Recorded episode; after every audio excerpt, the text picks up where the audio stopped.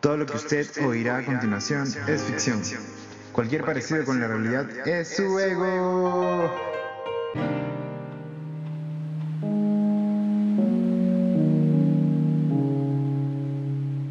Esa gente. Mi brother. Oh. Psicodélico. Mi brother, ¿qué tal? Bien. No, no acabé el video que estaba haciendo, lo, lo voy a subir después de esta, esta conversa. Ya, brother, ojalá. Sí, sube. ¿Ah? Hay un montón de gente conectada. Mira, ya estamos. Ahorita ya estamos en 7. Siete veces siete. En 7K. En 7K. Subiste tu. Sí, ya lo acabo de subir, dale like ahí. Acabo de subir Disorders, un cómic que habla sobre un problema muy latente que es la mitomanía. Muchas veces la gente no se da cuenta, pero vivimos en una ciudad de mentiras compulsivas. ¿Te das cuenta? Bien, justo, justo lo que, lo que lo que vamos a hablar es o sea, mentiras como ficciones, ¿no? Puras ficciones, puras ficciones, puras mentiras entre comillas. Pero la, la diferencia entre una mentira y una ficción es que la mentira es este, voluntaria, ¿no? Uno miente porque es consciente de que no está diciendo la verdad. Exacto, sí, totalmente. Es más, a veces mucha gente miente porque quiere aparentar también, ¿no? Y muchas veces no se da cuenta que eso es un problema o incluso hasta una enfermedad. Claro, a veces se olvidan de ser por intentar parecer. Claro, puta, justo me has hecho pensar en, un- en un... Hay una frase muy paja de un peleador de Muay Thai peruano que dice que tiene unos polos, ¿no? Y en uno de sus polos dice, más vale ser que parecer. Y eso es verdad, pues, porque lo auténtico viene desde adentro. Las apariencias se desvanecen, pero cuando eres realmente tal cual, eso perdura. Eso me parece. Claro. ¿Tú qué piensas? ¿Sabes qué? Es que eh, parecer también es, es, es importante, ¿no? Porque en el mundo en el que estamos, en la realidad nos mostramos como imagen. Pero creo que la- las personas eh, en general priorizan más parecer que ser, cuando debería ser al revés, ¿no? Prioriza ser y ya por, como por, por su propio peso llega el parecer. ¿No? Brother, es que vivimos también en una sociedad llena de filtros, memes y cosas así, mira. Como que esto le da otro discurso a lo que yo te hablo, es como que le da otro sentido. Imagínate cuántos años faltan para que podamos tener como mis lentes, ¿no? En mis lentes Sí. que tengan filtro o en lentes de contacto, el mismo chips en la cabeza como, como lo que quiere hacer este con Tesla, no, no es con Tesla, es con otra empresa de, ¿cómo se llama el, el fundador de Tesla? Eh, Elon Musk. Elon Musk, sí. Vi que hizo un experimento con, con un chancho que le habían puesto como que una especie de chip y el chancho podía como que este, no mover cosas, pero controlar cosas como con la cabeza, como si el control remoto estuviera adentro, ¿no? Entonces tú como que guiñas algo y se prende algo. Y eso Sí. como que... sí, hace, Bro, hace este, loco. menos de un mes salió la conferencia. que- sí. Por ahí este comenté, pues. Qué loco, brother. Pero tiene sentido, porque por ejemplo, hay una serie de la cual te he comentado un poco, ¿no? Que es este. Years and Years, ¿ya? Yo no la he visto todavía, pero he escuchado y he leído reseñas sobre la serie. Y siempre mencionan de que hay un personaje. ah, para aclarar, es una serie que habla sobre el futuro. Entonces siempre hablan de que hay un personaje que vive su vida cotidiana con un filtro en la cara. ¿Manjas? Claro, claro, claro. Como que Es, este, es, es futurista, ¿no? O sea, del futuro. Es como del futuro, pero en realidad es algo que ya vivimos cotidianamente, ¿no? Muchas veces la gente que ves en Instagram en la vida real no es así, por tanto filtro. Claro. Justo, justo este, o sea, ahora con Instagram vivimos en un mundo donde, donde las, las imágenes valen más que las la esencia de cada uno, ¿no? Como tú ahorita que estás disfrazado. Tal cual, tal cual, tal cual. ¿Qué opina la gente? A ver, dejen sus comentarios, por favor, a ver qué les parece nuestro... Si están de acuerdo. Vivimos en un mundo donde, se pre- donde domina más el parecer que el ser. Sí, obviamente. No esa es nuestra idea. Este, antes de empezar, y es algo que voy a repetir porque hay gente que sale y entra en el live, este, todo lo que diga yo por lo menos es, es, es ficción. O sea, si quieren me creen, si quieren no, pero yo les pediría que no me crean, que investiguen por sus propios medios, este, averigüen cosas por sí mismos Y si hay algo que ustedes coinciden, que les resuena, que dicen, man, yo también he pensado eso, pues que esto sirve para confirmar, pero no, no nos hagan caso, estamos locos. No, además, la verdad está dentro de cada uno de ustedes. La verdad está dentro de cada uno, cada uno encuentra su propia respuesta. Qué loco, ¿no? Porque ahora que lo pienso, o sea, es, es chévere cambiar de opinión, ¿no? Porque al final la verdad también es subjetiva, ¿no? Depende de, la verdad de quién sea, ¿no? La verdad para ti puede ser distinta a mi verdad. Hay una, frase de Nietzsche que dice, no existen hechos, solo existen interpretaciones. Y es un poco lo que pasa, porque una persona te puede contar algo que ha visto y una persona que lo ha visto desde otro lado te lo va a contar distinto. Exacto, el ángulo, el punto de vista. Vivimos en un mundo donde todo se ve desde el hueco, mañana la pupila es el, huequito de una aguja, mañas.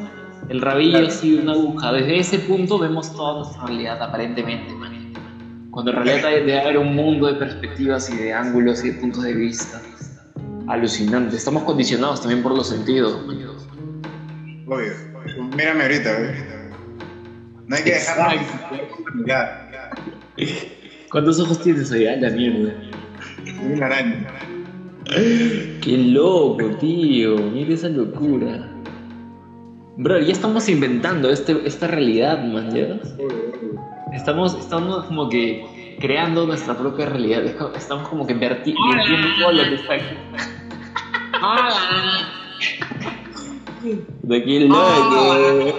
Qué loco, ya mucho ah, chicoteo. Brother, sí. Vamos al tema, vamos al tema. Mira, para que la gente no se vaya, hay que empezar a, a, dejar las cuestiones claras. ¿Qué te parece? Está bien, está bien. Este, por si acaso esto, se va a grabar, entonces este, cualquier cosa, gente, si no pueden verlo completo, va a estar ahí en el Instagram de ambos. Este, cualquier cosa lo, lo A ver. El tema eh. es quiénes somos realmente, ¿no? si a alguien le preguntas en, lo cotidiano quién eres, te va a decir pues su nombre, ¿no? ¿Quién eres? Me preguntan soy Ignacio, tú quién eres André. Este, Pero es una etiqueta, si te pones a pensar, es una etiqueta que nos ponen cuando nacemos. Este, incluso, incluso mucha gente responde como que, oye, ya, ¿quién eres? Soy André y soy tal cosa. O sea, soy André y soy dibujante, soy André y soy comunicador. Como que responde con su rubro, como si el hecho de, no sé, de que su manufactura o de que sean mano de obra en algún rubro del mercado del sistema capitalista los definiera. ¿Te das cuenta? Sí, sí, sí, es como una especie de alienación por el trabajo, ¿no? Eres lo que haces en tu trabajo, por lo que te pagan. Eres lo que haces por lo que te pagan. Este, pero sí. Eres pero si nos ponemos que te ganas la vida, eso es lo que eres, ¿no? Claro, pero eso no está mal, o sea, hay que dejar en claro que no es algo malo ni bueno. Creo que el, el yo, el soy, el, el, ser de cada uno está más allá del bien y el mal. Porque lo que nos han enseñado que es bueno o que es malo tiene que ver más con lo colectivo. Lo, el individual es, este, es una bacteria.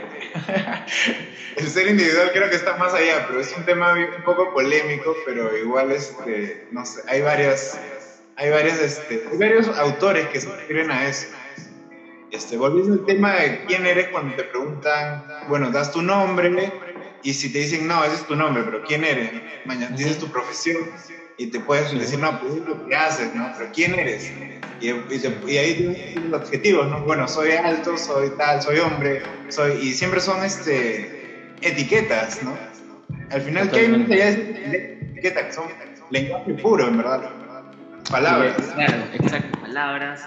Y, por ejemplo, eh, William Burroughs dice que las palabras son una, un parásito, ¿no? ¿Por qué? Porque em, viven a costa de nosotros. O sea, las palabras sin los humanos no existirían. Es más, incluso dice que, que no se puede elaborar un pensamiento sin utilizar palabras o sin crearlo en base a palabras. Claro. Lo que este, eh, lo, que este, lo que este autor hace muchas veces, por ejemplo, para romper con esa, esa idea, de, del, lenguaje, es que él agarra y dice, las palabras son como animales, están vivos. Entonces él coge una página de un texto, las corta, las corta y, Y dice que así las libera, ¿me Les cambia el orden, como que medio random, medio aleatorio. Entonces dice que así como que cobran vida y, y aparte se liberan. Utiliza mucho ese, ese, ese método del cat por ejemplo, para escribir relatos completamente random y aleatorios y para filtrar un poco el futuro, ¿no? Es medio esotérico el brother. Sí, es, es este de la generación Beat, pues. Todos esos, todos los escritores gringos de la generación Beat le metían un montón de LSD, peyote, ayahuasca, iban por ese camino de, autodescubrimiento a través de los antiguos, de filosofías orientales también. Es interesante, William Barr, es una locura. Es una locura total, brother. Bueno, a lo que estábamos hablando, ¿no? Tú me decías algo de que el lenguaje, el lenguaje como que muchas veces nos limita a la hora de definir algo, ¿no? Claro, claro. Sí, hay una pregunta que, medio capciosa como del tipo, ¿qué fue primero el gallo, digo, la gallina o el huevo? Y es como, ¿qué fue primero el pensamiento o el lenguaje? Es este, si te pones a pensar o investigar, hay este, algunos que dicen el lenguaje, otros dicen el pensamiento, otros dicen lo, surgieron al, al mismo tiempo, pero como tú decías, no puedes pensar sin usar lenguaje, ¿no? O sea, siempre piensas, cuando estás solo, piensas en algo y hay palabras de por medio, hay incluso imágenes de por medio, ¿no? Entonces, como, ¿cómo liberarse de eso? Esa es la pregunta. ¿Cómo liberarse de eso? Claro. ¿Cómo como que dan esa, esa, esa, respuesta pura? La pregunta está ahí, fuera del lenguaje, porque el lenguaje es, un círculo, está en su límite. Nosotros estamos aprendiendo Qué loco, bro. No me había puesto a pensar en eso. No sé, ¿tú qué piensas al respecto? Yo hablaba de eso con una amiga que es, este, comunicadora también, pero se ha concentrado en semiótica. Y me decía este, que de repente la pregunta, en vez de qué fue primero el pensamiento y el lenguaje, no, no debería ser así, sino que la respuesta no es ni el pensamiento ni el lenguaje, sino el signo. Cuando el signo, el signo es cuando hay un impulso en el exterior que tú lo procesas en tu interior y le das, le das el significado, por eso el significado viene el signo. Y ahí surge el lenguaje y el pensamiento. Cuando hay algo que ves afuera, ¿no? Un perro caminando y en tu cabeza lo ve, ya como que le identificas esa imagen y luego viene que le pones este, una palabra, ¿no? Perro, pero el concepto ya lo tiene. Y cuando conversas con alguien, compartes ese concepto. Tienes razón, sí, sí, sí. Eh, Mira, esto genera muchas ideas en mi cabeza. Por ejemplo, eh, cuando utilizamos palabras, cuando utilizamos palabras, en realidad estamos utilizando símbolos que se alejan muchísimo al verdadero significado o, aspecto del elemento del que hablamos, mañas. O sea, la palabra cara, la C, la A, la R, la A, se aleja demasiado de esto, Se aleja demasiado de esto de esto, manjas. Y, y, eso también hace que sea bastante ambiguo, manjas. Eh, hay un autor muy famoso de cómics, es uno de los primeros estudiosos del cómic que se llama Scott McCloud, que él hace una especie de, de construcción de la caricatura. Entonces el brother eh, parte de un dibujo muy, muy realista, un dibujo fotográfico, el cual es muy, muy específico en cuanto a los rasgos del personaje, ¿no? ¿Por qué? Porque este dibujo tiene ciertas sombras, ciertos detalles, tipo lo dibuja con barba, gafas, etc. Y poco a poco lo va deconstruyendo lo va simplificando tanto, tanto, tanto, que termina siendo una bola, dos puntitos y una curva de sonrisa, que es el icono, el icono de la cara. ¿Mañas? Esa es como que la, la síntesis máxima de un rostro en imágenes. ¿Mañas? Pero si te das cuenta, es es súper cercano a una palabra escrita. O sea, a partir de eso, lo más, lo, o sea, ese, ese rostro que a la vez es sintético, pero a la vez es tan ambiguo, porque deja de ser tan específico como el detallado, como que se hace, se hace puede ser cualquier rostro, ¿manchas? Entonces es como que, no sé, me pongo a pensar en eso y puta, es como que empieza ahí el punto de quiebre entre las palabras y las imágenes. Pero ¿sabes qué? Incluso eso que dices que es como un pictograma de la cara, igual es una representación, es una imagen, es lenguaje también. Es como, es bien difícil escapar de eso. Mira, nos han comentado ahorita, cuando el humano nombra un objeto le da validez e identificación. El hombre creó palabras para identificar y entender el mundo, pero es creado por el hombre, porque tendría que llamarse así. Es lo, Es loco, creo que. A ver, cuando el humano nombra un objeto le da validez e, e identificación. El hombre creo que la palabra identificar entender el mundo, pero es el creador, pero es creado por el hombre, porque tendría que llamarse el mundo, el mundo está creado por el ser humano. Y una persona, o sea, y eso es la realidad, ¿no? Y una persona dice, este, oye, este, ¿cómo vas a decir que el, hombre ha creado el mundo, man? O sea, el hombre es Dios, Pero justamente si nos vamos a filosofía, pues tengo este libro, no sé si se lee al revés. Pero o sea, dice... ¿Se al revés? ¿Se lee al revés? Sí. Bueno, dice, ¿por qué el mundo? Es un libro de, de, filosofía este, donde te explican un poco que hay una diferencia entre eh, el planeta Tierra y el mundo. El planeta Tierra lo, lo podemos eh, definir como lo físico, ¿no? La Tierra. Este, y el mundo que es, el mundo son los países, los continentes, este, las instituciones, le ponemos nombre a las cosas. ¿El Perú existe realmente o solo es un nombre que le hemos puesto y, ahí hemos delimitado? No existe el Perú, en verdad.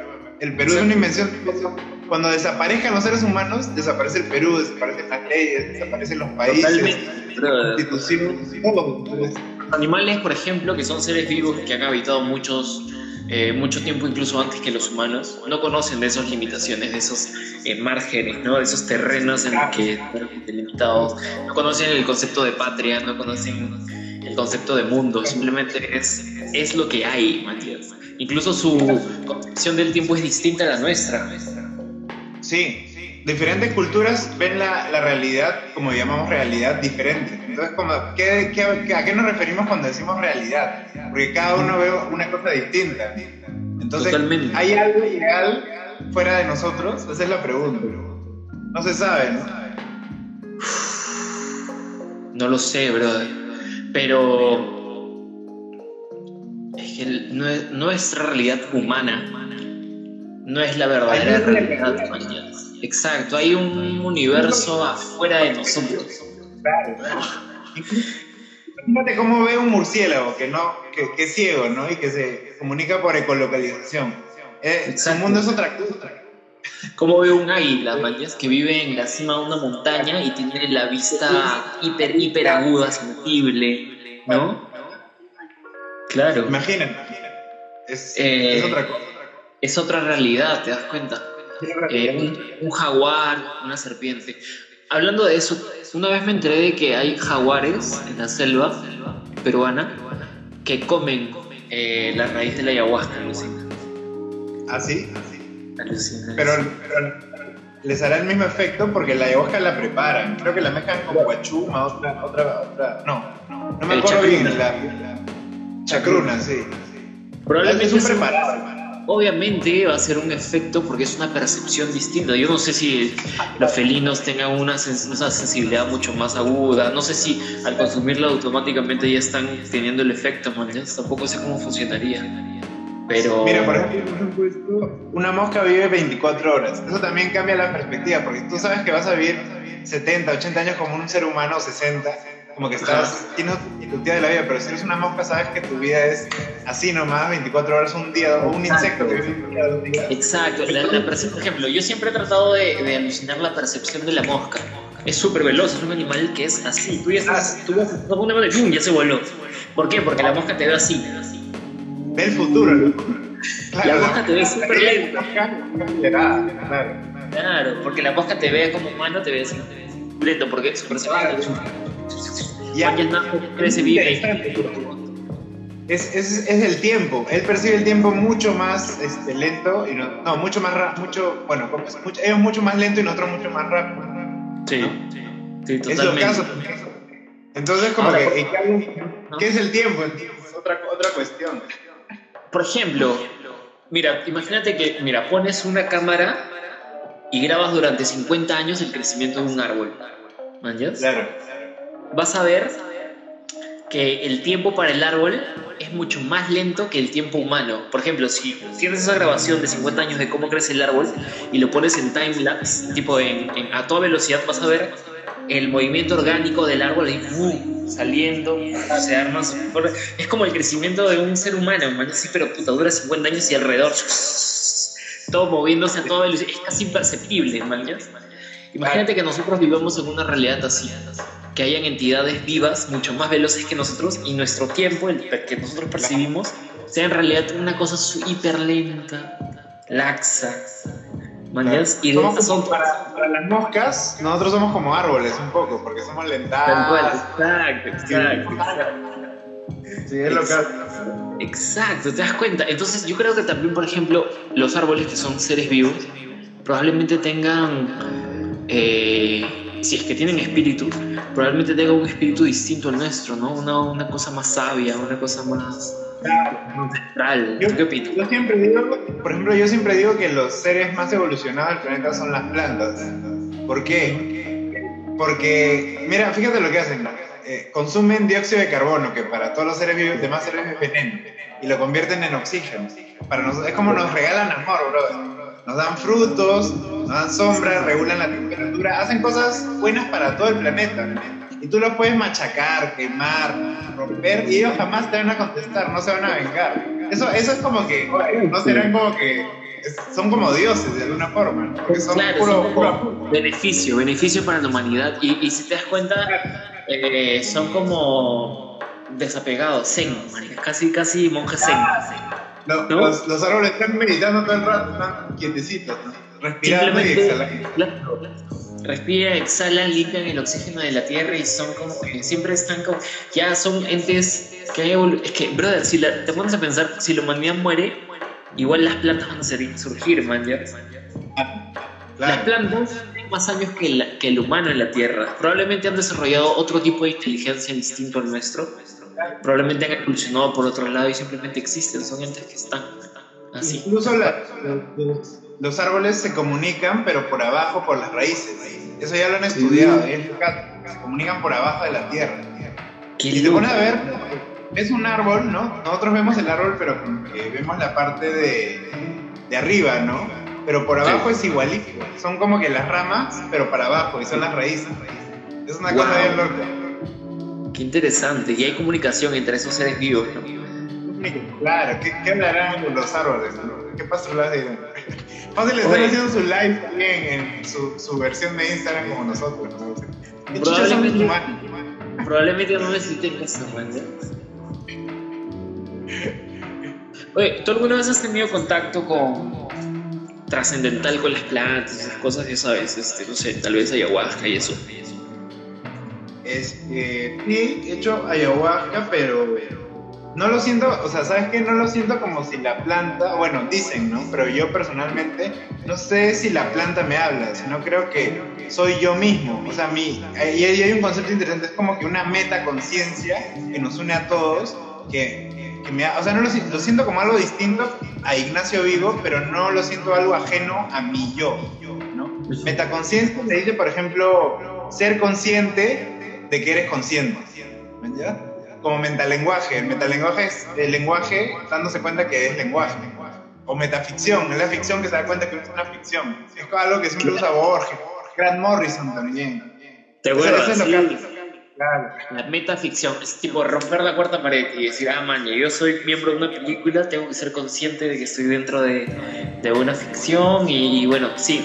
No sé, yo lo veo mucho, por ejemplo, en las pelas de Woody Allen, ¿no? Siempre como que rompe la cuarta pared, habla con el público un poco y vuelve a su ¿No? Acá no dicen que fácil, claro, acá no dicen fácil tienen Facebook los, los árboles, ¿no? Pero debe ser como Facebook, algo así, sus raíces. Oye, de repente como se conectan por las raíces, es como su, versión del internet, ¿sí o no? Son conexiones. Debe ser algo así.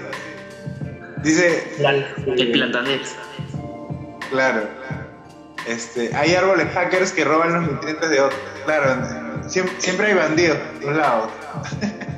Alucina, los árboles parásitos. Rompe, chupando la energía. Es, el ego, es el ego. Qué loco, brother. Árboles parásitos. Oye, pero hablando de parásitos, el otro día te comentaba de que probablemente, así como existen los microbios, que son entes, eh, entes vivos que habitan nuestra realidad, pero son imperceptibles a simple vista. Claro. Quizás también existen los macrobios, que son entes que habitan en nuestra realidad, pero que no son chiquitos, sino que son tan grandes, tan inmensamente gigantes, que son imperceptibles para nosotros. ¿Te das cuenta que podría existir lo mismo que hay abajo, puede existir arriba y viceversa? Sí, sí yo me imagino. O sea, es como, y ni siquiera los podemos percibir de repente porque están a otra velocidad o a otra dimensión. Nuestros ojos, igual nos, nos dejamos guiar mucho por nuestros ojos, ¿no? Hay este rayos gamma, este, rayos, este, hay un montón, rayos ultravioleta, hay un montón de rayos que nosotros no podemos percibir con los ojos, necesitamos máquinas para poder verlos, pero ahí están. ¿Sabes lo que me he enterado también? De que la inteligencia artificial ahora también es capaz de simplemente viendo una foto antigua, escanea los píxeles, analiza qué píxel, qué tipo, o sea, mira, imagínate que tenemos un píxel color gris, microscópico, y analiza qué equivalencia tiene en la paleta cromática. ¿Manjas? Entonces, hace, transforma las fotografías en blanco y negro y las coloriza automáticamente, utilizando simplemente algoritmos y equiparando manchas. Manchas todos esos códigos de color Pantone en, de la tabla de grises, manchas los equipara con los colores este, que el ojo humano puede ver. O por ejemplo, tienen este, la fotografía así, una foto básica, básica, básica, así como que súper así plana de, de Google Maps y la analizan, o sea, simplemente haciéndole una atravesando como que hacen una especie de escaneo ya a nivel píxel, que ven como que las diferentes píxeles que componen esa, esa imagen plana de Google Earth o de digo de Google Maps y la convierten en un mapa realista en el cual te puedes acercar y ves como que áreas verdes, los techos y todo eso. Es como que lo casto porque porque como que no tienen vista, pero puta, su nivel de, inteligencia es alucinante, bro. Ya no, son la especie que va a heredar la Tierra, creo, ¿Tú qué piensas? Es uno de los problemas, pues, ¿qué vamos a hacer con la inteligencia artificial cuando supere al, al hombre? Es, Pero es que ya, ya lo superó, hijo. No, claro.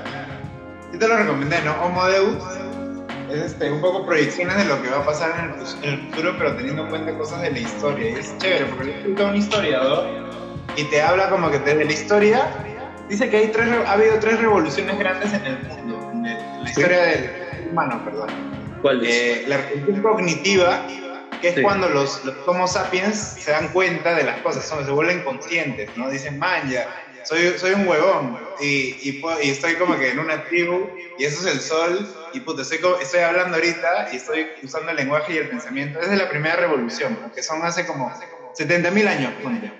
La segunda gran revolución es la revolución agrícola cuando el ser humano se da cuenta de, que era cazador y recolector y de ahí se da cuenta que, oh, mira, me puedo quedar en un mismo lugar porque ya aprendí a cultivar mi comida, ¿no? entonces me puedo quedar acá. Y ahí empezaron a creer las, las, las aldeas, se volvieron pueblos, se volvieron ciudades, se volvieron reinos, se volvieron imperios. este, y ahí viene la, la, revolución que estamos ahorita, es la revolución científica, que tiene que ver con mucho, la robótica, todo eso, la tecnología, los avances. Wow. Brother, estamos en una época de cambios alucinantes, ¿no?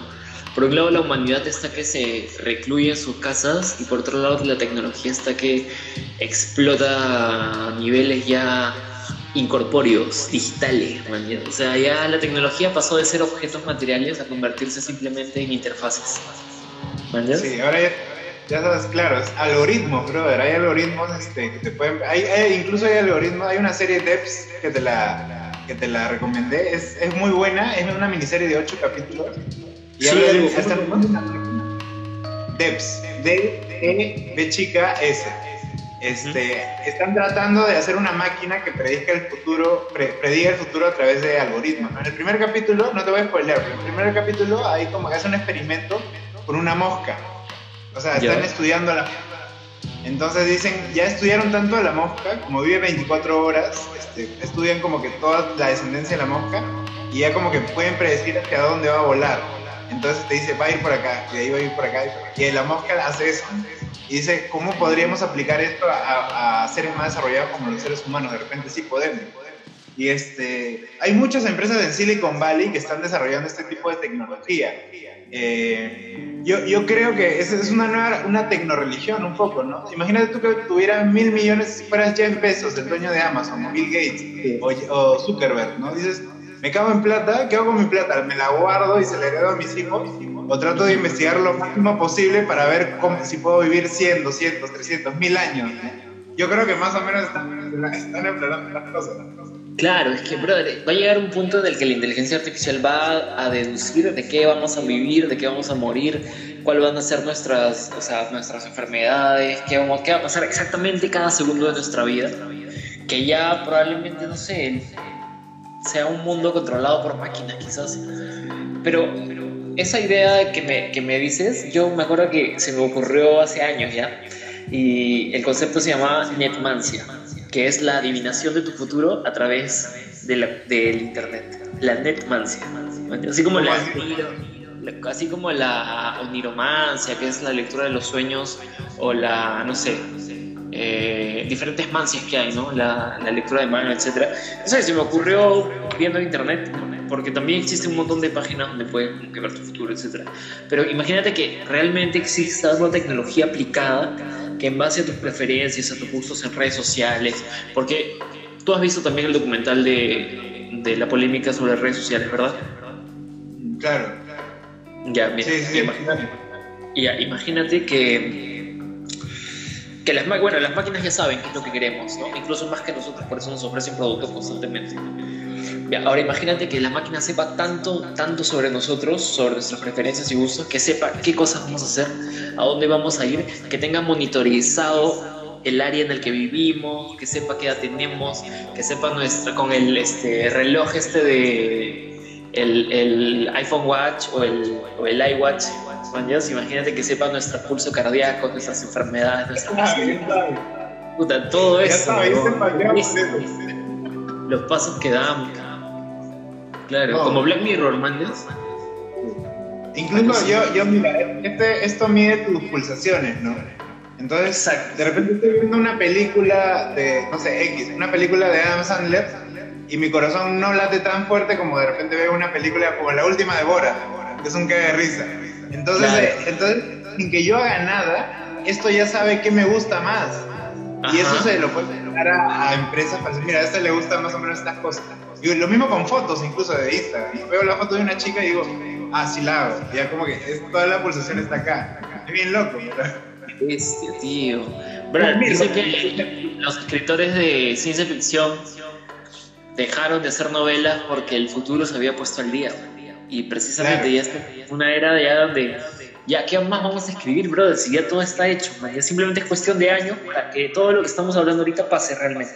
Es más, ya está pasando, pues, porque dicen que en China, por ejemplo, erradicaron rápidamente el COVID, o bueno, avanzaron mucho más rápido que en el resto de países. ¿Por qué? Porque ellos tienen un sistema de cámaras de reconocimiento facial. Entonces la gente que tenía o que tenía síntomas, pum, al toque les reconocían y sabían su ubicación, sabían dónde estaban. Llegabas a tu casa y si habías estado cerca de una persona contagiada, te llegaba una notificación a tu casa diciendo que habías estado cerca de una persona con COVID y que te hacer un examen y toda la web. Como que tecnología de internet 5G, brother. O sea, ya un futuro explosivo, qué bestia. Estamos en un futuro, sí, es bien loco. La realidad está proporcionada al mango, ¿no? Qué bestia. Claro. Incluso este, distopías como eh, de George Orwell o de Aldous Huxley, ya más o menos ese futuro ya lo estamos viviendo, ¿no? Pero es como que el autoritarismo que hay. Este, no sé si han leído Un Mundo Feliz de Aldous Huxley. Sí, sí, sí. Habla, Claro, de cómo la, la, modificación genética hace que vivamos en una sociedad feliz, pero llena de, de, gente un poco tan superficial y tan vacía que.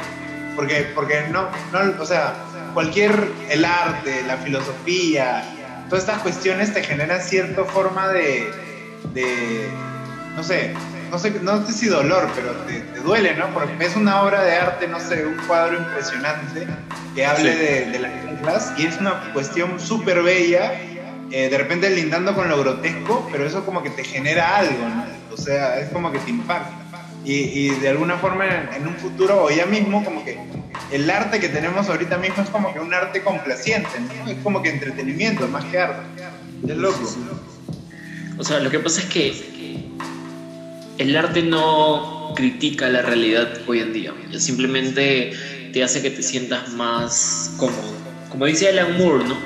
Eh, si el arte no critica, simplemente está contribuyendo a que sigas normalizado, a que sigas tranquilo. ¿Mañas?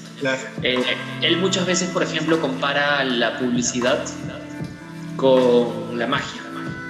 ¿Por qué? Porque la publicidad lo que hace es juega con tu voluntad y genera en ti el deseo de, de consumir algo más no genera un deseo, o sea, cambia tu, tu, percepción, porque de alguna forma tú no quieres algo y viene esta publicidad que cambia tu voluntad y uh, de la nada tienes este deseo por generar, por consumir algo. Y eso es magia de alguna forma, ¿no?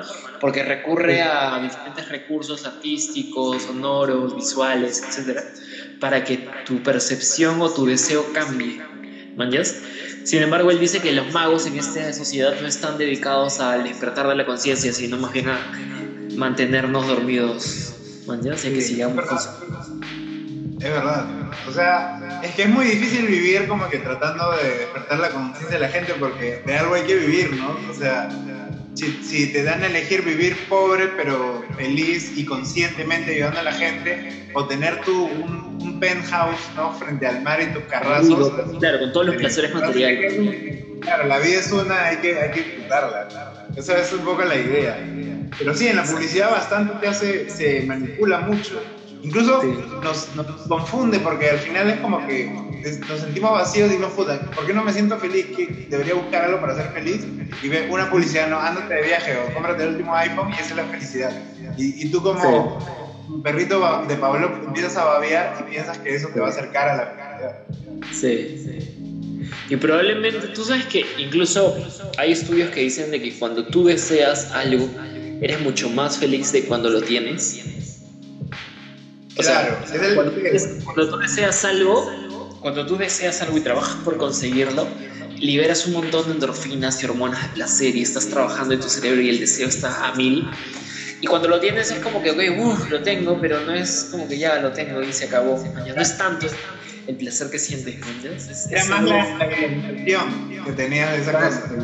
Eso, eso lo decía también Andy Warhol O sea, él desde su punto de vista más simple y más banal, hablaba de que decía que cuando alguien tiene el deseo por algo, este muchas veces lucha mucho por obtener, pero cuando ya tienes la cosa, ya no la cuando ya dejas de desearlo, llega, man. Cuando deseas algo, no lo tienes. Y cuando dejas de desearlo, de la nada lo tienes y no es tanto, como que la sensación no es tanta. No sé, creo que eso también tiene que ver con la educación que nos han dado los medios, ¿no? De alguna forma. Pero ¿sabes qué? El budismo habla de esto. Dice que el, el, o sea, hay una cuatro, como los cuatro, las cuatro verdades de Buda, una cosa así. Este, La primera es que la vida es sufrimiento, porque la vida de por sí ya, como han escrito acá, nacemos para morir. La vida es, desde que naces ya sabes que te vas a morir en algún momento. Puede ser en un año, en, 50, 60 años en un día. Entonces, este, dice que la primera cuestión es esta, eh, que vamos a, que la vida es sufrimiento, naces, envejecer también es sufrimiento, yo me acuerdo cuando, cuando tenía 8 años, decía, pucho, voy a cumplir 9 pero tener ocho ha sido bravazo, no quiero cumplir nueve, quiero quedarme con ocho. Y eso como que poco a poco toda la, no sé si te ha pasado a ti cuando cumples 18, cuando cumples 23, dices, pucha, estoy envejeciendo. Y eso genera un cierto sufrimiento. Dice, esa es la primera, la primera de las verdades, las cuatro nobles verdades de, la vida es sufrimiento. Segundo dice, lo que genera el sufrimiento es el deseo, justo lo que estamos hablando. Deseas algo y si no lo tienes, vas a sufrir porque no lo tienes. Y si lo tienes, vas a sufrir igual porque habías idealizado eso que no tenías antes de tenerlo. Un poco lo que estamos hablando, lo que estabas diciendo. Cuando lo tienes ya no es tan, tan, tan chévere como desearlo. Entonces, este, dice que para, para no sufrir hay que no desear. ¿Entiendes? No, no, tener ni expectativas y, lo, y, que fluya, un poco lo que decía este, Alan Moore, ¿no? No lo deseas y las cosas vienen, pero tú tienes que estar en un estado donde un poco atraigas esas cosas. Este, y es, es interesante porque cómo controlamos ese deseo para no sufrir y este, en verdad es, claro, vamos a poner, aceptar lo que tienes y agradecer. Y en verdad sí tiene, tiene bastante sentido. Aprecia lo que ya tienes. No vayas soñando con lo que quisieras en el futuro.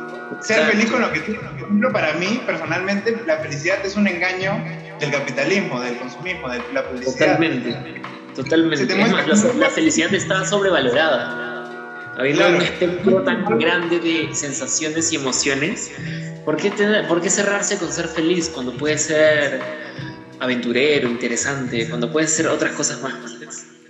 Y de sí, si eres así, ya vas a ser feliz. O sea, la, felicidad está ahorita. La felicidad no es algo que, vas a buscar, sino es ahorita. Estás existiendo y tienes la posibilidad de hacer lo que quieras. Claro, Coca-Cola te dice somos la empresa de la felicidad. es una cachetada todo lo que estamos hablando. Eso es, Hay que ser contradictorios también un poco, ¿no? Eh, no me da felicidad, simplemente tenía sed y no creo en su publicidad. Pero tienes, pero... Pero es, es como mágico, pues, brother, esta huevada. Los niños muchas veces no saben ni leer, pero reconocen estos símbolos mágicos. Y en su cabeza los tengo un primo o dos primos que son adictos a la Coca-Cola. Ven Coca-Cola y dicen que Mañas, o sea, no sabía, me acuerdo que mi primo no sabía ni leer, pero sabía identificar estos símbolos. Mañas mágico. El cerebro, ¡pum! liberaba endorfina, serotonina, deseo, adicción y puta, eran capaces de acabarse una botella entera por Coca-Cola. Somos adictos, te das cuenta, muchas cosas que, que están afuera de nosotros, por la publicidad, necesitamos cosas, como no podemos vivir sin electricidad ahorita te, pones un día sin electricidad, una semana sin electricidad y te vuelves loco, ¿no? Sin internet, brother, no se puede vivir sin internet. Me acuerdo de que a veces este, siempre he tenido problemas con Movistar, pero habían días en los que se iba el internet todo el día. Y era muy interesante porque mi cerebro comenzaba a crear. Y de alguna forma me olvidaba de distraerme y procrastinar en internet y me ponía simplemente a crear cosas interesantes y nuevas.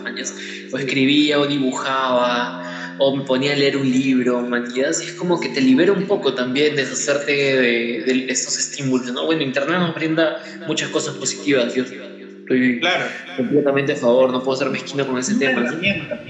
Es una herramienta, tú tienes que controlarla. Y como herramienta no tiene conciencia de, de, ser buena o ser mala, al final depende de cada humano. Cada uno. Sí. Y sabes, según lo que decías, hay algo, un concepto que se llama ayuno digital. No sé si has, escuchado algo. Que es Yo no coger He escuchado un concepto parecido.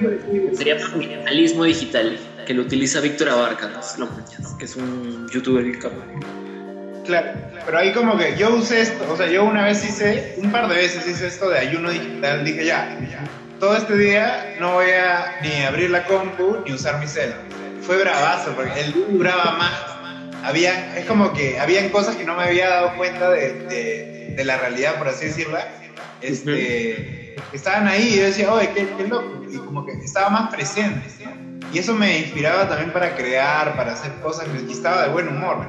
Y este, eso, eso es un poco como que lo caso, porque toda la gente para con el celular siempre. Yo también, tú también, de hecho. Este, ahorita estamos con el celular, ¿no? Y con internet. Entonces, de vez en cuando un ayuno digital es súper, súper, súper bueno porque te da una perspectiva de verdad qué cosa es lo más importante, qué es el presente, qué es la realidad de verdad. Hablando del presente, por ejemplo, eh, eh, yo siempre he tratado de meditar ya, y esta búsqueda del presente muchas veces es complicada. Entonces, este, me he dado cuenta de que poco a poco eh, tomar conciencia del presente muchas veces se te puede hacer muy fácil cuando haces deporte.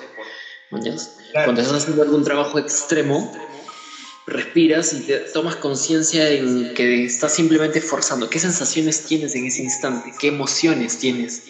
Mañana muchas veces me he topado que cuando estoy haciendo ejercicio estoy molesto, estoy como así renegando por alguna razón, no sé. Y el, al ser consciente de eso, como que esa, esa energía como que cambia y se vuelve un poco más positiva y, me ayuda a tolerar un poco más el dolor, ¿no? Y, a tomar conciencia. Y es muy chévere porque te libera la mente, te, te aligera. No estás como que. Eh, eh, otra cosa de los medios, no solo el internet, sino también la televisión, etc. Te hace pensar mucho en lo que viene y en lo que pasó. ¿Me entiendes? Te hace tomar conciencia de, de futuro y el pasado a la vez y estás mezclado totalmente. Entonces tu cerebro normalmente en un día estás o pensando en lo que vas a hacer o pensando en lo que has hecho antes, pensando en lo que vas a hacer o pensando en otras personas, no en ti, ¿me? Nunca estás como que pensando en tu presente ni en ti, sino estás pensando en X motivos, en X cosas que muchas veces no están ahí en ese instante contigo. Si te pones a pensar, los programas que más se ven, ¿qué son estos? Noticieros. ¿Qué, ¿Qué te dicen? Historias de cosas que han pasado, ¿no? Exacto, o cosas que van a pasar. Otra cosa, novelas o series, que son ficciones, ¿no? Que son historias de personajes que no existen. Y tercero, ¿qué fue? Programas de chisme, ¿no? Como Amor, Amor, Amor, estos programas que te cuentan los chismes de lo que hacen otras personas. De cosas totalmente irrelevantes. Como que Pepita se me echó con un porque se chapó a, a Pedrito. Y es como que Claro, ella trata de llenar su vida con un poco de eso. Ella trata de llenar su vida aburrida con un poco de la vida de alguien que es tal vez físicamente atractivo y entonces lleno mi vida con un poco de su drama, lleno mi vida con un poco del otro. Muchas veces incluso sirve para decir, uff, menos mal que mi vida no es así. Como que se proyectan un poco, incluso la gente en redes sociales proyecta mucho sus frustraciones y, y tipo, por ejemplo, los haters, ¿no? Proyectan su mala vibra, todo lo que no sé, su mala onda las proyectan en otros. Eso es interesante de ver, son fenómenos, ¿no? Que existen en la realidad. Claro, obvio. Es este, un poco te, te trastorna la identidad también, ¿no? Porque, porque a veces, de repente un día reaccionas como ha reaccionado un personaje eh, de alguna cosa que has visto y recién cuando tomas conciencia dices, oye, me he portado como tal o cual persona, porque he visto eso tantas veces o, me ha impactado tanto que me porto así y no soy auténtico. Un poco lo que decías tú con la meditación, la meditación justamente con lo que hablamos de, del el lenguaje nos limita, ¿no? Porque nos pone etiquetas y si nos ponemos a preguntar realmente quiénes somos, no hay una respuesta. Cualquier respuesta va a ser algo chiquito comparado con todo lo que somos. Entonces lo que hace la meditación, lo que hace la meditación es, básicamente, no pienses en nada, nada. Y cuando no piensas en nada, trata de no pensar en nada. Es tu casa, no pensar en nada. Pero te dice, usa tu respiración como ancla al presente. Entonces, concéntrate en cómo inhalas y exhalas. Inhalas y exhalas. Concéntrate en lo más que puedas. Te van a venir distracciones, pero tú trata de, ya, me distraje, pero normal. Mañana se vaya la distracción y vuelvo a concentrarlo. Todo tranquilo. ¿No? Y, te dice un poco que observes esas cosas, las observes como algo, un fenómeno que ocurren fuera de ti, ¿no? En tu mente. Tu mente no eres tú, tú no eres tu mente, tú eres el que observa la mente, la conciencia. Sí. Entonces, y eso es interesante, sí. Eh, o, por ejemplo, algo que me ha enseñado la meditación también es como que, eh, ok, estás ahí, ahora percibe qué emociones están en tu cuerpo, man. ¿Qué sensaciones tienes? ¿Tienes miedo? ¿Tienes angustia? Muchas veces la gente no sabe, pero la ansiedad se alimenta de eso, ¿no? De miedo, de angustia, que probablemente no es consciente de que la siente en ese instante. ¿no? Y muchas veces yo me he topado con, como te digo, ¿no? que me he sentido como que molesto o temeroso o preocupado, ¿mañas? Y, y la idea no es cambiar eso, sino ser consciente de que estás atravesando esas emociones. Claro, y eso no querer cambiarlo. Exacto, no lo cambies. Sí. Acéptalo, sé consciente de eso. Un poco lo que decía de, de, que los medios nos hacen estar o pensar en el, en el pasado o en el futuro. Justamente la depresión que es pensar mucho en el pasado. Ah, sea algo bueno o algo malo, ¿no? Extrañas algo chévere o alguna persona chévere, un viaje chévere lo extrañas con nostalgia y eso, puta, me deprime porque no estoy ahí, estoy acá. Y si es algo malo, te deprimes porque, porque estás recordando algo malo, ¿no? Entonces, vivir en el pasado genera depresión y vivir en el futuro genera ansiedad. sea por, te imaginas que va a pasar algo bueno y estás como que ansioso porque pasa. O algo malo, igual estás ansioso porque va a pasar y quieres estar preparado para eso. Ninguno es malo ni bueno, solamente que uno debe controlar esas cosas porque si no se distorsiona la idea de quiénes son. Exacto, brother, sí, tal cual. Además, no sé, eh, no es que te vayas a volver una persona iluminada después de meditar, ¿no? Pero el otro día un amigo me recomendó una, una entrevista de Jodorowsky donde él hablaba sobre la iluminación. la gente busca la iluminación, pero la busca, la busca y no la encuentra. ¿Por qué? Porque nadie sabe qué es la iluminación. Cuando la Biblia dice que ya todos somos, cuando ya todos son, cuando la Biblia misma dice que todos somos en realidad seres iluminados. Entonces, ¿qué es lo qué, podemos hacer para sentir la iluminación? No hacer nada. Despertar. No pensar, simplemente ser. existir. Es meditar, man. Es la misma, es como que, ¡boom! Diferente religión, pero va lo mismo. Man, es interesante también de verdad. Qué loco, brother, sí. Incluso, por ejemplo, el budismo es bien interesante porque no, no tiene un dios, el budismo, no adora a un dios. Aunque creen, mucha gente cree que adoran a Buda, pero Buda no es dios, es como un brother, bueno, ni siquiera, Siddhartha Gautama es el brother que, oye, me doy cuenta de esto y te enseño, ¿no? Es como un maestro. Pero el concepto de Buda este, dice que todos somos Budas, solamente hay que despertar nuestro Buda significa iluminado en sánscrito. Todos somos Buda, solamente que hay que despertar nuestra budeidad, dicen. Y, es este, y todas las religiones, es, un problema de lenguaje también, porque todas las religiones dicen lo mismo, pero lo dicen de forma distinta, y, los creyentes se lo toman al pie de la letra, tal cual. Tú ves un testigo de Jehová y le preguntas algo, y el buen busca en la Biblia y te lo lee tal cual, no te contesta. Literal. Es, lo que están o sea, es como si no adoraran a Dios, sino que adoraran al lenguaje. Es loco. Oye, pero es interesante también de ver, ¿no? Porque en la Biblia hay un pasaje que dice, ¿no? Y el verbo se hizo carne y habitó entre nosotros. Es lo caso, es como que la palabra tan especial, tan mística, la palabra en sí, el lenguaje también, adorando al lenguaje siempre, incluso el nombre de Dios es como que difícil de pronunciar, etc. Eh, la palabra Dios, decías, se convirtió en carne, mañas, se hizo un avatar. Mañas, este lenguaje que está por encima de nosotros, eh, porque el lenguaje es divino de alguna forma, visto desde el punto de vista religioso, eh, se convirtió en, hombre Dios, mañas, y de alguna forma es sagrado, mañas, la, sagrada palabra, las sagradas escrituras, tío, es una adoración al lenguaje también, ¿no? La palabra de Dios.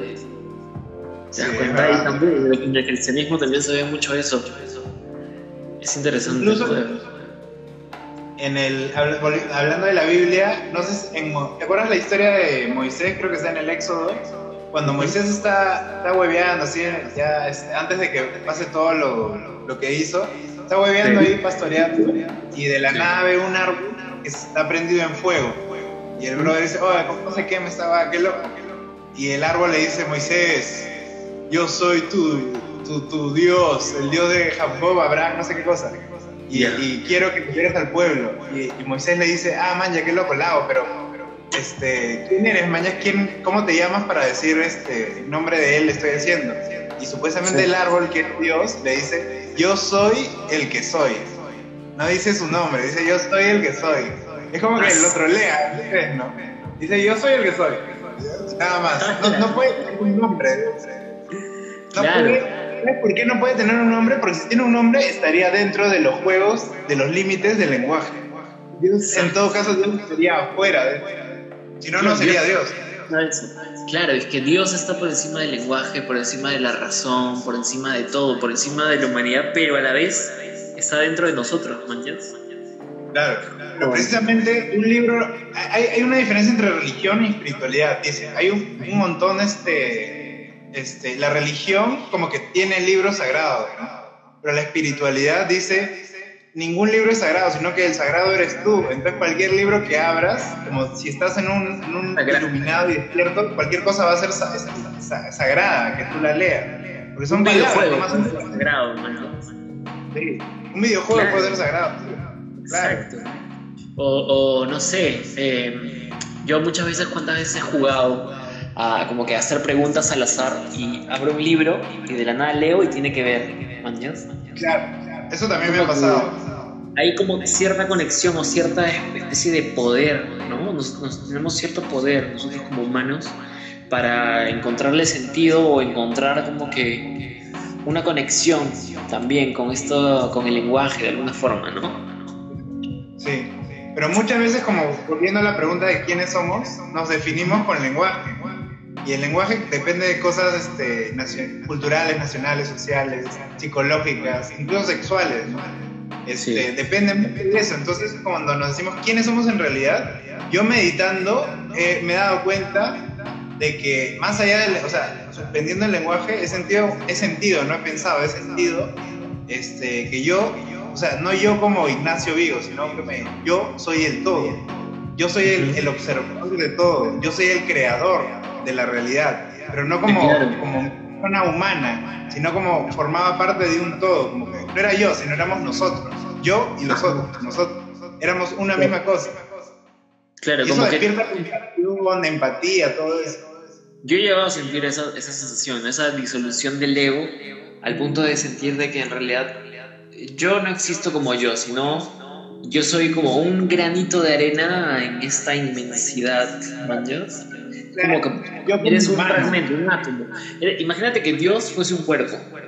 Tú vendrías a ser un átomo, ¿manjas? De ese Claro. gran ¿manjas? Constantemente estos átomos- el, el cuerpo humano está botando células. Todos los días bota células, cantidad de células muertas y a la vez se regeneran esas células. Que son entes vivos, son seres vivos, son, son partículas con vida, vitales. Ya, nosotros podemos ser algo así. incluso tu, tu cuerpo tiene moléculas, átomos. Imagínate que átomo diga, no, yo soy una persona individual y me voy a ir. Yo Y se vuelve cáncer. Eso era lo que El destino es locura, bro. qué loco. ¿No? Estamos, por eso estamos confundidos, no sabemos quiénes somos, porque pensamos que somos seres individuales, como que aislados, en una isla, ¿no? Y, y existimos en- y por eso sufrimos, y por eso buscamos tantas respuestas en, en religiones, en ideologías, algo que ordene el mundo, algo que nos dé respuestas para al- tener algo seguro, ¿no? En vez de aceptar un poco y trabajar un poco en ver qué, qué somos en verdad, ¿no? Es una pregunta que nunca te responde. Es que, es que igual las preguntas también son lenguaje, man. Cuando También. la verdad está fuera del lenguaje. También. Sí, es verdad. La verdad está fuera del lenguaje, es cierto. Claro. Eh, las palabras muchas veces nos limitan, ¿no? Eh, acá Fiore dice algo así como necesitamos algo en creer y tiene sentido. Muchas veces la gente es, este, recurren a las creencias porque es una manera un poco más rápida para cerrar sus dudas. ¿Manchas? ¿Quién no se ha cuestionado?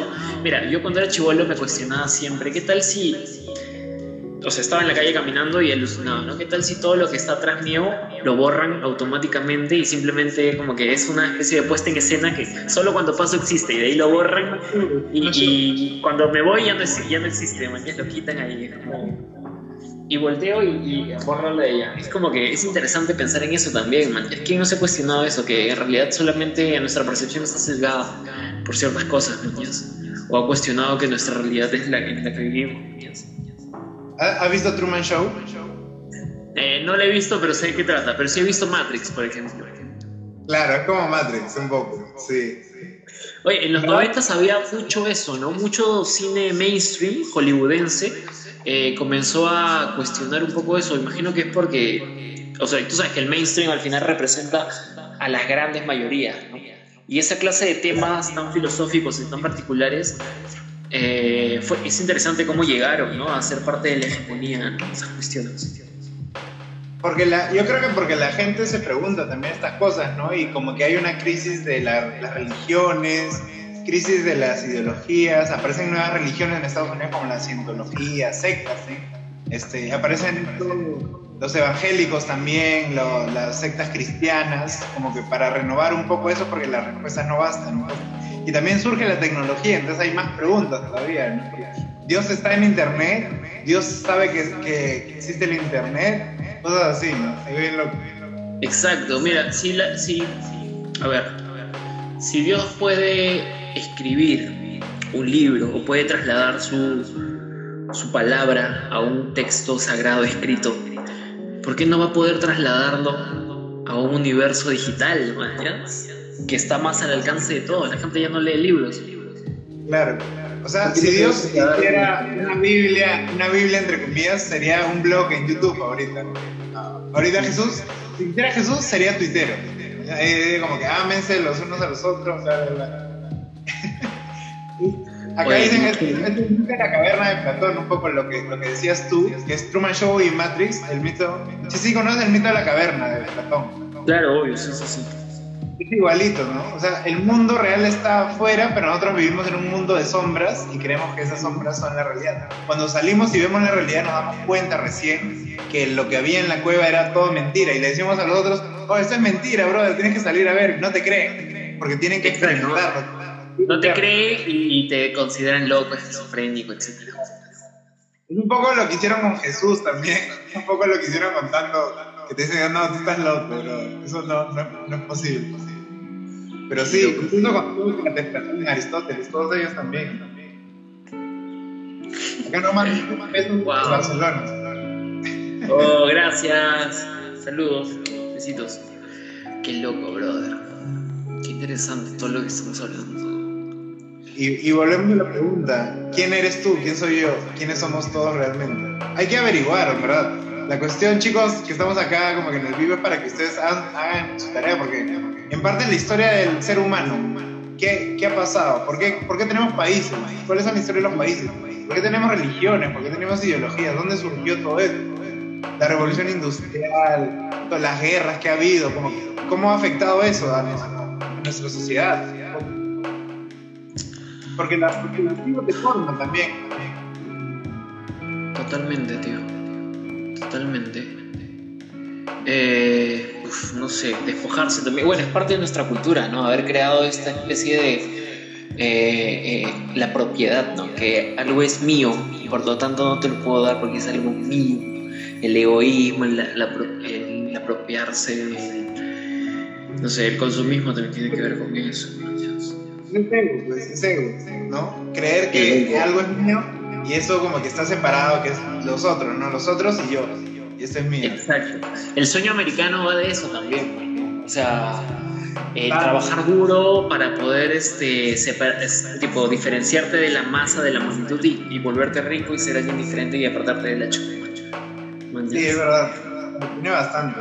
Y Estados Unidos es como que años, años, años ha aplicado lo que es el imperialismo cultural, ¿no? Con Hollywood, este, McDonald's, Coca-Cola, todo eso como que nos es parte de nuestra cultura, pero viene de allá. Estados Unidos tiene influencia cultural en todo el mundo, hace años, siglos. Claro, eh, eh, pero yo leí hace tiempo a... Hay un cómic de Mark Miller que se llama Jupiter Circle, ¿ya? Como que Círculo de Júpiter. Es la historia un poco de unos superhéroes que en Estados Unidos pero en un punto hay un pasaje donde están como que hay una escena donde están está una especie de Flash, está el personaje que hace un equivalente a Flash con su novia y están en una reunión, una fiesta con Riverache, que es una especie de, de chola chabuca, pero de los años 20 de Estados Unidos. La cosa es que este brother agarra y dice que es satánico, Riverache, y que en realidad Hollywood significa madera sagrada y Hollywood en realidad es la base desde donde se van a emitir magia alrededor del mundo, tratando de... Ah, se va, se va a impartir el, el, mensaje del diablo a todo el mundo. Eh, que es este, donde se va a impartir estilos de vida, preferencias, gustos y todo, man, es el centro, es como que la antena mágica donde se va a hechizar al planeta entero, con un mensaje satánico, sin que parezca satánico, sino que sea un mensaje bonito, man, en apariencia, pero en realidad sea el mensaje del diablo. Y, y ¿sabes qué, es interesante? Yo creo lo que él dice, pero ¿sabes qué? ¿Cuál es la cuestión? ¿Qué cosa es el diablo? Porque se tiene el diablo como una persona. Pero ¿qué pasa si el diablo es no poder controlar tu mente? ¿No? Cuando tú no controlas tu mente y tu mente te controla, tu mente no es un ser ajeno a ti, sino es como que caos. De repente eso es lo que llamamos diablo, ¿no? El diablo. Y en verdad, eso es lo que sucede en Hollywood. Probablemente, este por ejemplo, eh, no sé si has leído a Carl Sagan, que habla mucho sobre el, universo amniótico. Ese no lo maño, del universo amniótico. ¿Qué, quiere decir? Es, una, teoría bien interesante. Eh, esta teoría se refiere mucho a los buenos trips y a los malos trips, los viajes psicodélicos. Ya. Ya, entonces, por ejemplo, él dice que cuando uno es un bebé, y está en el vientre de la madre. Su universo es este mundo cálido donde tienes hambre y recibes comida, donde todo es placentero, donde estás en la gloria, donde estás como que en, un agua tibia, recibiendo una adulta de placer. Es como que, y, cuando, por ejemplo, tú tienes un viaje de, psicodélicos, tú puedes llegar a ese punto de placer máximo donde tú te sientes parte de un mismo universo como si estuvieses dentro del vientre de tu madre, como si, estuvieses, te sientes protegido, cuando todos tus pensamientos son saciados inmediatamente. Claro. Entonces, este, también hace una equivalencia de ese mismo universo amniótico eh, para un mal viaje, ¿no? ¿Un mal trip qué es? Cuando todo se pone en tu contra, cuando no puedes controlar tu universo, tu mundo, cuando de la nada sientes que te vas a morir, que es el equivalente al parto, ¿me entiendes? Cuando vas estás a punto de nacer, sientes que te vas a morir, ¿me entiendes? Sientes que todo se pone en contra, que no puedes, que las paredes que están a tu alrededor te están asfixiando, te están matando, te están expulsando. Tienes, sientes miedo, este, sientes dolor, angustia, puta, sientes todo lo malo. Incluso dicen que la sensación de, de, nacer es como tener cinco paros cardíacos. Es una huevada así. Porque liberas un culo de adrenalina, que eso es lo que te obliga a llorar y a respirar, ¿me entiendes? Porque un bebé no sabe respirar porque respira de cordón umbilical. Entonces, este, un, un, bad trip puede ser el equivalente a un nacimiento, así que no es tan malo, ¿mañas? Simplemente... Un nacimiento es una muerte también, un poco. ¿no? Exacto, exacto. Alucina. ¿mañas? Y, y algo, te lo recomiendo, checa esto del universo amniótico y puta, te va a hacer eh, man, ya tiene mucho, mucho, mucho sentido pues todo lo que él dice, ¿no? Me ha hecho recordar una teoría de Freud que es del del este, el sentimiento oceánico de Freud. disculpe, que... un saludo a mi pata Franco que dice que rica charla, le estoy oyendo mientras manejo bici.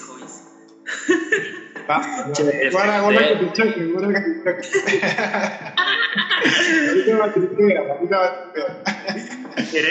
choque. Sí, sí, buenísimo. Un saludo a mi chica preciosa, un abrazo. Eh, ya lo que te contaba. Buena volada, dice, dice García, C. García también, chévere C. Saludos a la gente que nos está escuchando, todos los que se han quedado escuchando nuestras conversas, gracias. Ahora sí, disculpa. Queda, queda, corto el tiempo, el tiempo. Sí, queda corto. Hay que hacerlo, hay que hacerlo, brother. Está, está bien chévere. Hay una pregunta interesante acá, ¿qué es la conciencia? Ah, man, ya. ¿Tú quieres responder a eso?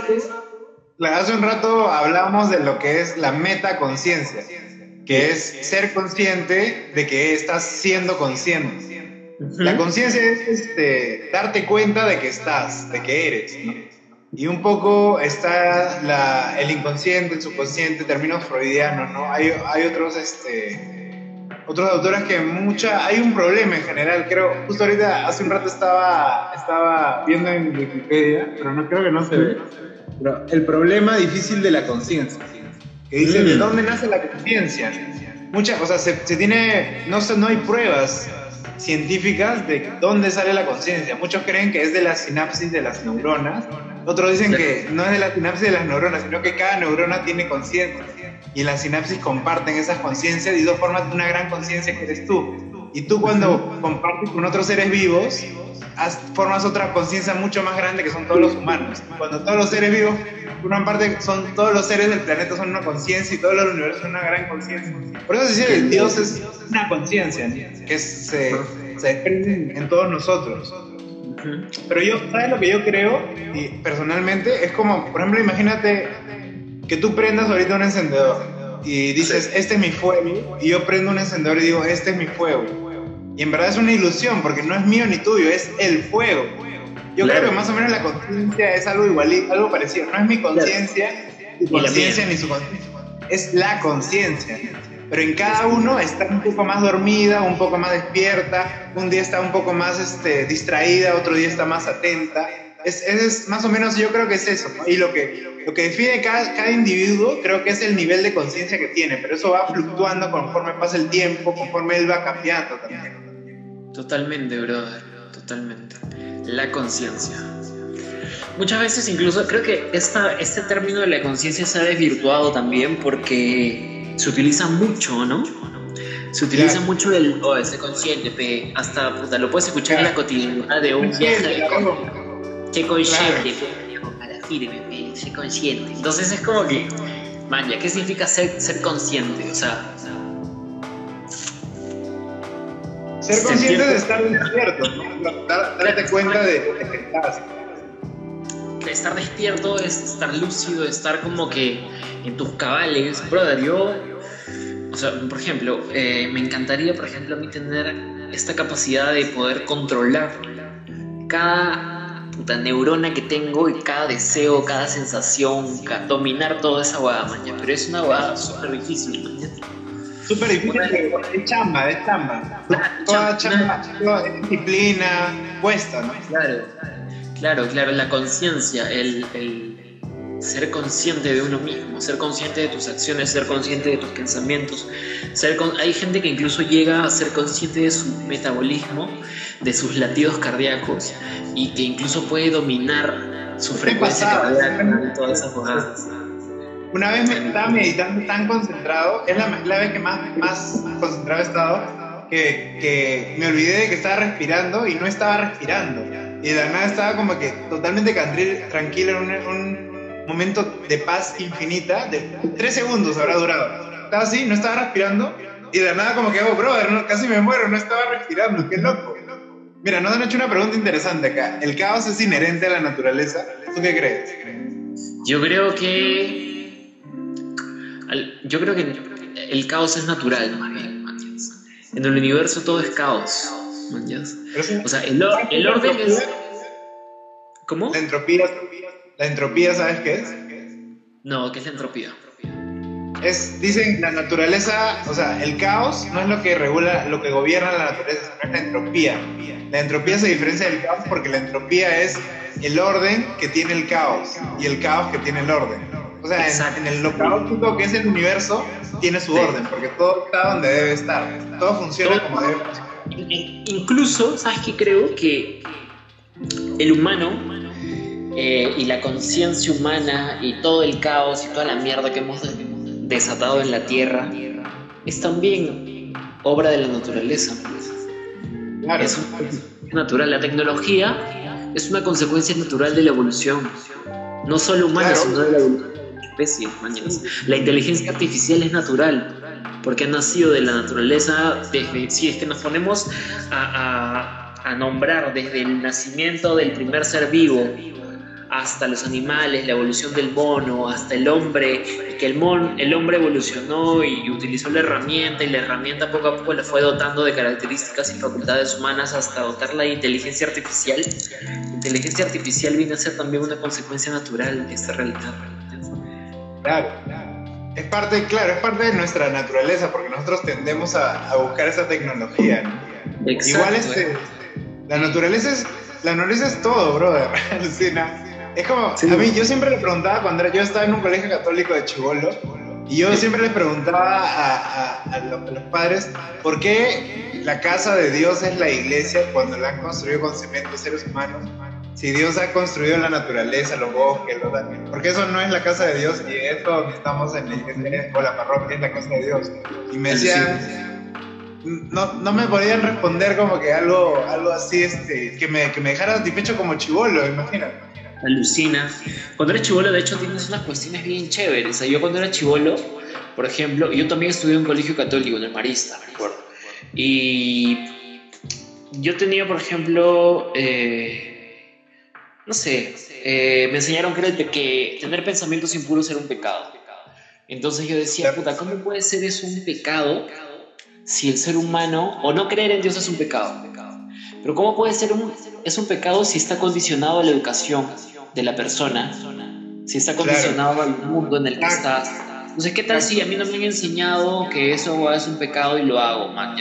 ¿O qué tal si me han enseñado que eso no es un pecado? Entonces, esa guay rompe la lógica y rompe el orden de las cosas. Entonces, es como que no puedes culpar a alguien porque peca, porque en realidad es una consecuencia de un universo en el que está. O sea, un pensamiento no puede ser un pecado, man un poco lo que pasó con los españoles cuando vinieron acá, ¿no? Que le dieron la Biblia a Atahualpa y Atahualpa, ¿qué, ¿qué es esto? Es un libro, como que no, no entendía, ¿no? Y lo volvió, lo probó y no, lo votó, ¿no? Y los españoles dijeron, no, sacrilegio, blasfemia, es pecador. Se va a la horca, ¿no? Es como, no. No hay que ver. Cada cultura es distinta, igual hay que entenderlas. Acá nos preguntan, hay preguntas, hay preguntas. ¿Qué dice la gente? Para, para ¿Por qué Borges decía que los animales son eternos? Yo creo que, yo creo, es capaz, yo creo que lo decía porque nosotros también somos animales, o sea, teniendo en cuenta eso, los animales son eternos porque nosotros somos eternos, porque todos los seres son eternos, porque somos infinitos, porque todos somos Dios. ¡Boom! Hay bastante que conversar ahí, pero nada, depende de cada perfección. Cabe resaltar de que Borges tenía una percepción distinta a la nuestra, no solo por su ceguera, sino porque también era un, un autor que se nota que experimentó con la metaficción y el metalenguaje, que como que fue uno de los, ¿cómo se dice? Sí, autores de la literatura en su época, Matías. Claro, sí. Hay gente que, que llega a comentar de que este brother eh, consumía hongos, manjas. Entonces, probablemente su percepción también está un poco más ampliada a la, a la percepción común, manjas. sí. Es interesante ver eso de, de Borges. Aldous Huxley también es interesante, bro. Tiene su libro Las puertas de la percepción. Acá tengo un libro Claro, de sí, él. sí lo- ¿Lo has Buenísimo. leído Sí, donde detalla al mínimo, al mínimo detalle de cómo fue su, su viaje con Ah, LSD, me parece. No me acuerdo. ¿no? Sí. Y este, puta, todo eso bien. Y, Sí. y me parece, muy- creo que él, él cuando murió tomó LSD antes de morir para tener antes de una morir, se inyectó este, 10 gramos, creo, de, de- de 10 mililitros de LSD. A su esposa le parece. Bueno, pero Claro. mira, este libro de se llama Sí. La filosofía perenne y lo que hace es recolectar citas de diferentes religiones, diferentes pensadores. O sea, son citas nomás y él las comenta. Y, te, dice- y- Wow. y un poco encuentra las cosas que tienen en común Santa Teresa de la Cruz con, con, no sé, con, con algún maestro hindú, con Krishna, no sé, o algún este, teórico de otro. Tienen cosas en común, o sea, en el fondo, en el fondo todos dicen lo mismo, solamente como cada cultura, cada idioma es distinto, cada época es distinta, la dicen de formas distintas y, y- y hay gente que se lo toma al pie de la letra, ¿no? Lo que dicen. Pero hay que leerlo como poesía, como poemas, ¿no? Que son como metáforas, pura metáfora, metáfora. Es que de hecho una de las formas para comprender la realidad es utilizando la metáfora, porque el lenguaje literal no funciona, dado que la realidad no es concreta, sino es efímera, es constantemente cambiante, ¿no? Es, lo único Claro. constante es el cambio, es paradójico, es contradictorio, pero, pero sí, pues, lo único constante es el cambio. O sea, lo único que se mantiene en realidad es algo que no se mantiene nunca, que es el cambio Exacto. constante. Claro. Exacto, O sea, por eso la, poesía funciona, porque la poesía no es concreta, es más bien eh, subjetiva, ¿me entiendes? Es más bien como que depende de la percepción de cada uno y por eso funciona en cada uno de acuerdo a su percepción y sus estímulos. Incluso, por ejemplo, la, la Biblia tiene una parte que son los salmos, que son como poemas. Y claro, Y esto, justo lo que habías dicho, ¿no? Como los poemas son subjetivos, cada uno lo interpreta. Pero ahí te dicen, la iglesia lo que hace es, no, el salmo tal se refiere a esto. Si piensas otra cosa, como que no, estás mal. Y un poco por eso hubo las reformas protestantes de Martín Lutero, que dijeron, ahí abogaron un poco por la libre interpretación de la Biblia, porque en verdad tiene más sentido esto. Si la iglesia lo hace es por mantener cierto tipo de poder para ellos, ¿no? Un orden donde, ellos quieren estar un poco más arriba. Y eso es un poco peligroso. Por eso es peligroso creer. Cualquier cosa, incluso lo que estamos diciendo es peligroso que nos crean. Ustedes, claro, no nos ustedes crean, mismos- por favor, gente, no nos crean, créanse Sí. ustedes. La verdad está dentro de cada uno. No creen en nosotros. Pero igual, no, no vamos a hacer nuestra iglesia ni nada. De iglesia psicodélica. Loco, brother. Y en conclusión, en conclusión, en resumen. Oye, ¿quién escúchame, un toque, un toque. Eh, Fabricio de, de Damel Comics nos ha mandado un mensaje que dice: En El Quinto Elemento, supongo que es la película de Luc Besson, el villano Zorg teoriza sobre la entropía. Zorg es un extraterrestre, si no me equivoco. Y cómo él se puede beneficiar siendo él un empresario. No sé, no me acuerdo de ese pasaje. ¿Tú te acuerdas un poco de eso? No, no me acuerdo de. Hace tiempo la vi. Pero. El quinto elemento ¿cómo? también es una peli interesante, ¿no? El quinto elemento de la naturaleza, el amor, Ciencia ficción. ¿no? Sí, ciencia ficción es bravazo, sí. Este, la, la, la pregunta ahí es cómo una, o sea, cómo una persona puede sacarle provecho a la entropía. Yo creo que uno puede sacarle provecho a la entropía entendiéndola. Primero la tienes que entender y luego y ahí puedes pensar cómo sacarle provecho. Pero ¿sabes qué? No sé si has escuchado el anarquismo, la corriente ideológica política. Generalmente se tiene como sinónimo de anarquismo es caos. Pero general, Sí. o sea, el, el anarquismo precisamente te habla de la entropía, de- te habla un poco de las leyes de la naturaleza, de que ahí está la entropía y que nuestra naturaleza es seguir precisamente, aunque parezca paradójico, nuestra naturaleza es seguir a la entropía de la naturaleza, porque nosotros somos naturaleza. Entonces, un poco, para sacarle provecho a la entropía, hay que entender la entropía y hay que entender que nosotros somos parte de ella. Pero hay gente que no entiende nada de estos conceptos. Es un poco lo que, lo que hacen los, los pastores evangélicos ya, esta gente, me aprovecho un poco de esta gente porque entiendo mejor algunas cosas o tengo más carisma o más habilidades o más talento para poder este, convencer, lo uso a mi favor. En parte un poco lo que estamos haciendo es, sacarle provecho a la entropía ahorita. Alucina totalmente, No, te hacía así por la nueva religión, Lo que me dices. Claro. la nueva religión, brother. ¿Tú crees que estamos viviendo en una sociedad que está en aras de crear una nueva religión global? ¿Te imaginas? Porque si te das cuenta, nos gusta comer las mismas hamburguesas, nos gustan las mismas marcas, nos gustan las mismas cervezas, nos gusta... Eh, consumimos la misma marca de, de gaseosa de todo el mundo, consumimos, nos gusta consumir lo mismo. ¿Por qué no podríamos creer en los mismos, man? poco a poco la hegemonía se está convirtiendo a ciertos valores. No sé, el antimachismo, este, el LGTB y todos esos temas que me parecen bravazos, que me parecen una, una evolución humana. Igual creo que también se están perfilando para convertirse en, en las nuevas virtudes, ¿no? Así como los valores cristianos, estas son las nuevas virtudes y los nuevos valores de esta nueva religión. Sí, yo creo que vamos a un camino donde todos vamos a volver a ser uno, una misma, un mismo corazón, una misma mente, un mismo cuerpo.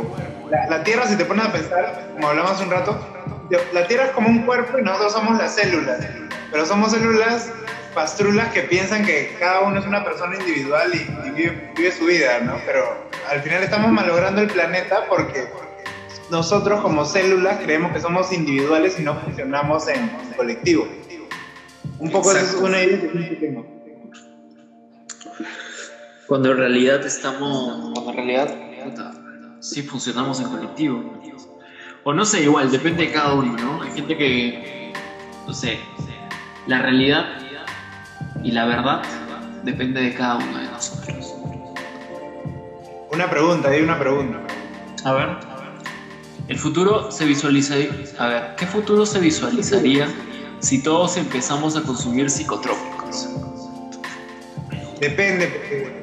Depende porque cada persona es, este, un poco distinta, ¿no? O sea, si eres muy thriller, te metes un trip y vas a ser peor. Pero si eres muy zen, muy tranquilo, vas a, este, vas a reaccionar distinto. Yo creo que, o sea, yo creo que cada persona debería un poco tranquilizarse, buscar un equilibrio y de ahí, ahí el, impacto que tengan los psicotrópicos van a ser un poco más homogéneos. Pero si hacemos psicotrópicos todos ahorita, cada persona va a reaccionar distinto. Si le das un, psicotrópico a un testigo de Jehová, va a ver a Dios, ¿no? Pero va a ver al diablo también.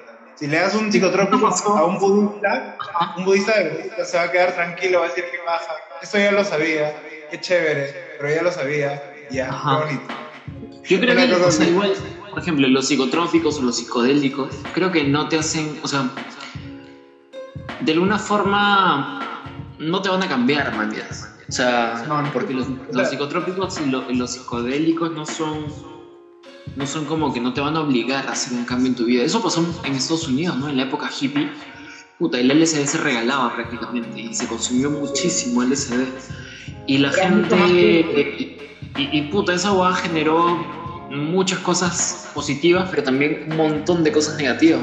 Por ejemplo, muchos de esos hippies eh, se volvieron magnates millonarios porque tuvieron ideas brillantes de negocio. Y los 70 se convirtieron en los 70. Steve Jobs. Jobs, brother.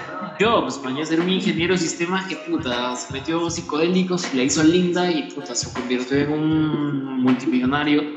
O también pasaron cosas bien oscuras, man, o sea, tipo los Manson, man, que eran esta secta de hippies, drogas todo el puto día y cometieron unos crímenes atroces y, y, representaron un poco de que la psicodelia no es paz y amor siempre, man, sino que depende mucho de quién lo consuma. Si estás cagado, ah, tengas un viaje cagado y, y continúes siendo un cagado. Depende, claro, depende, depende cómo está la cabeza de cada uno a la hora de hacerlo.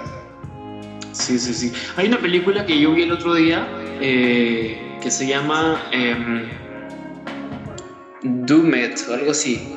Es la historia de una comunidad hippie que existe en Suiza y que, que tenía como que todas estas ideas. Imagínate que, que los hippies hubiesen prevalecido hasta el día de hoy y que tengan una comunidad en Europa, en, una, en un pueblo de Europa súper, súper recóndito y que sigan creyendo en el sol y, en la magia y esas cosas y, y puta, no sé, cometan actos de cuasi religiosos, Es, la, es una película que está dirigida por el mismo brother de Hereditary. No sé si mañana esa pela.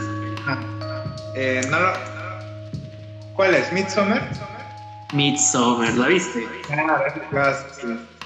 Midsommar es como que, ¿qué hubiese pasado si los hippies, o sea, si, eh, hubiesen existido, O sea, hubiesen seguido existiendo en sec, como una secta. Y puta, da miedo, un poco. Sí, es, que lo, más loco es que se pone película de terror y todo es de día, ¿no? No hay oscuridad y no hay como que... Esos saltos que hay. Terror no, no, no hace falta que haya noche para que dé miedo ya, ya, nos hemos extendido bastante, ¿eh? Sí, pero, sí. pero queda pendiente otro, otro en vivo, ¿eh? porque ha estado chévere. Uno, uno de oh. tres horas. Ya, está bueno, está bueno. Y, y, la gente le ha gustado, ¿no? Por lo visto, nos han dejado buenas preguntas. Sería mostrar también este, más adelante ir como que intercalando y fácil traer más gente, tener invitados. Claro, claro. De hecho, este, abro mi canal con mis, con mis este, mis monólogos y ya pues le metemos. Ahí tú que, que tienes tu legión de seguidores por, por Sally Rosas ilustrador, ilustrador digital. Ya, ves hermano, entonces este, dejamos ahí la, la conversación abierta, todavía sin concluir. Y ya lo dejamos para el próximo. Sí. A la próxima seguimos con estos temas. Pues gente, muchas gracias por, por eh, vernos, los que estuvieron y los que no, y los que nos están viendo después por lo que por Instagram te ve que esto se va a quedar grabado ahí y este, de hecho lo voy a publicar. Y nada, chévere. Muchas gracias por, por, vernos. Muchas gracias a ti, André, también por, por darle cabida a este, a este chico loco. Gracias, Ignacio, a ti más bien por esos, estos temas. Creo que son temas interesantes de los cuales abordar y, y, creo que son temas que les importan a mucha gente, ¿no? Y que no hay muchos sitios de donde, dialogar sobre eso. Ya, dejen de hablar de la padula, ya. ¿Qué es la padula? Piensa en ti, brother. bueno, mi brother, un abrazo y ya estamos hablando entonces. Chao, gente. Muchas gracias por vernos. ¿ah? La próxima voy a rifar, este, voy a rifar algo, un pollito, algo fácil, para empilar a la Chao, mi brother. Cuídense. Chao, TQM.